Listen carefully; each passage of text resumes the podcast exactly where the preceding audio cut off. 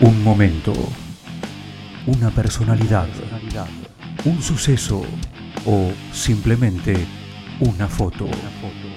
Sangría, el espacio de una historia. Una producción especial de los alumnos del Círculo de Periodistas Deportivos. Y ahora la pandemia se hace más llevadera porque, bueno, estoy en competencia. Todos los días entrenamos y, nada. Pero la estricta la pasé, la pasé mal porque, bueno, no estaba tan acostumbrado a estar encerrado, pero bueno, ahora que se puede entrenar, si estamos en competencia, se hace más llevadero. La pandemia se hace más llevadera, es al menos lo que nos comentaba Agustín Campana, jugador de Temperley. Pero, ¿peligra la continuidad del fútbol argentino? Ese es uno de los sonidos que más extrañamos, el de la gente en las tribunas. Pero el panorama por ahora es muy desalentador. Y aunque a la gente pueda o no gustarle, es uno de los temas en discusión. Hoy los clubes están tratando de mantenerse en competencia, pero el partido que juegan contra la pandemia también es muy importante. Por eso, Walter Riboneto, actual ayudante de campo de AOVE, nos explica cuáles son los protocolos que deben seguir. El tema bueno, de, los, de los hisopados nosotros semanales, eh, con anterioridad de, cada partido, 48 horas de cada partido, eh, sea antígeno, sea PCR, eh, con el cuidado también de, que no se usan los vestuarios, los jugadores llegan en su auto, ya vienen desayunados, sí se llevan su vianda de, almuerzo, pero no se quedan a comer en el club, no, no, hay, no hay vestuario tampoco para, para ducha, sí el utilero le deja la, la ropa eh, del día siguiente, entonces ellos la retiran y, y se traen la, la, de lavar, la traen al día siguiente. A comienzo del mes de abril, la AFA decidió volver a los protocolos de fase 1.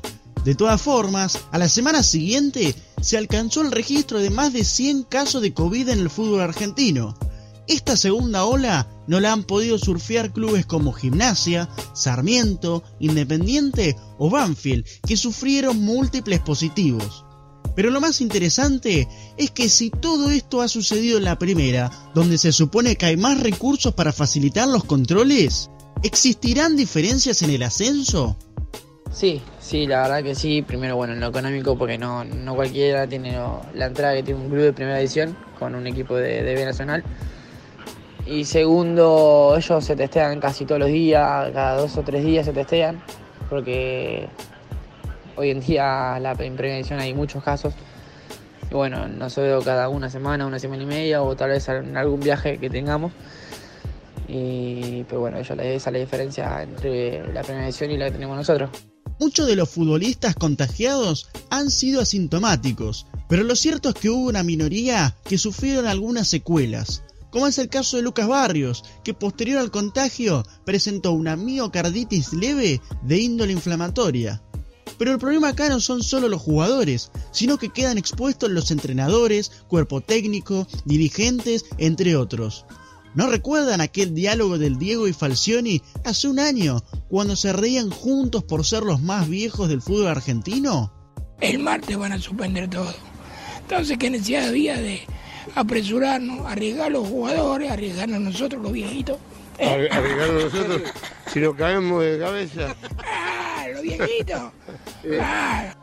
Y por esas cosas de la vida, Falcioni contrajo coronavirus, pero por suerte fue leve y ya estará muy pronto en el Banco Independiente.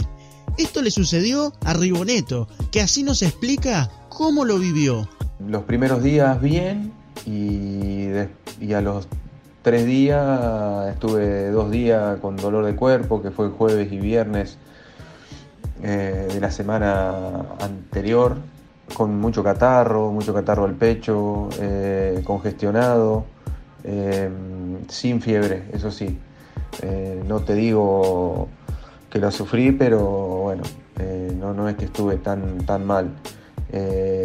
y con respecto a lo que es el encierro, por un lado me sirvió a lo mejor para bajar un cambio y por otro lado los días de partido, bueno, me desesperaba o, me ponía ansioso por, porque siempre a uno le gusta estar. Con el aumento de casos de COVID en el país, circula la posibilidad de detener el fútbol. Incluso, el ministro de Salud de la provincia de Buenos Aires, Daniel Goyán, sugirió suspenderlo al menos por 15 días.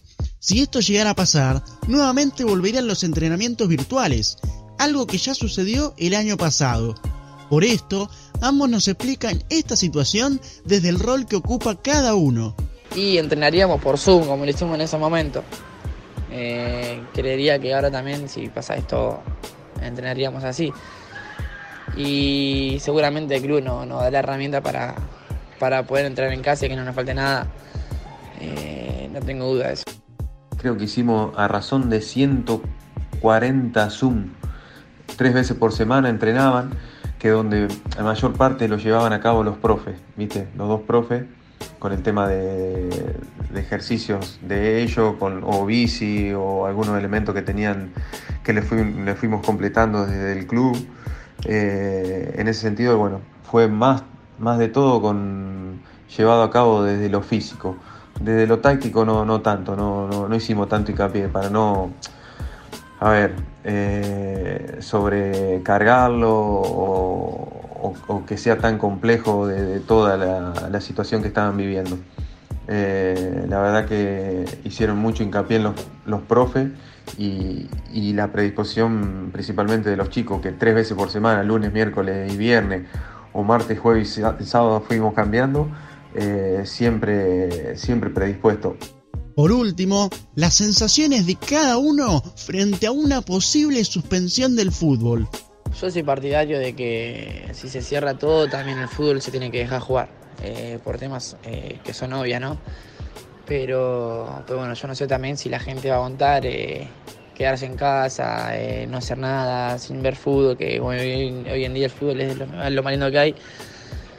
Pero, bueno, yo tengo ese pensamiento. Difícil, es difícil, obviamente, es difícil.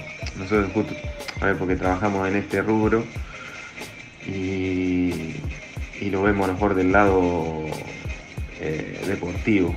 Pero bueno, eh, lo que tenga que ser y que sea lo mejor para todos, obviamente.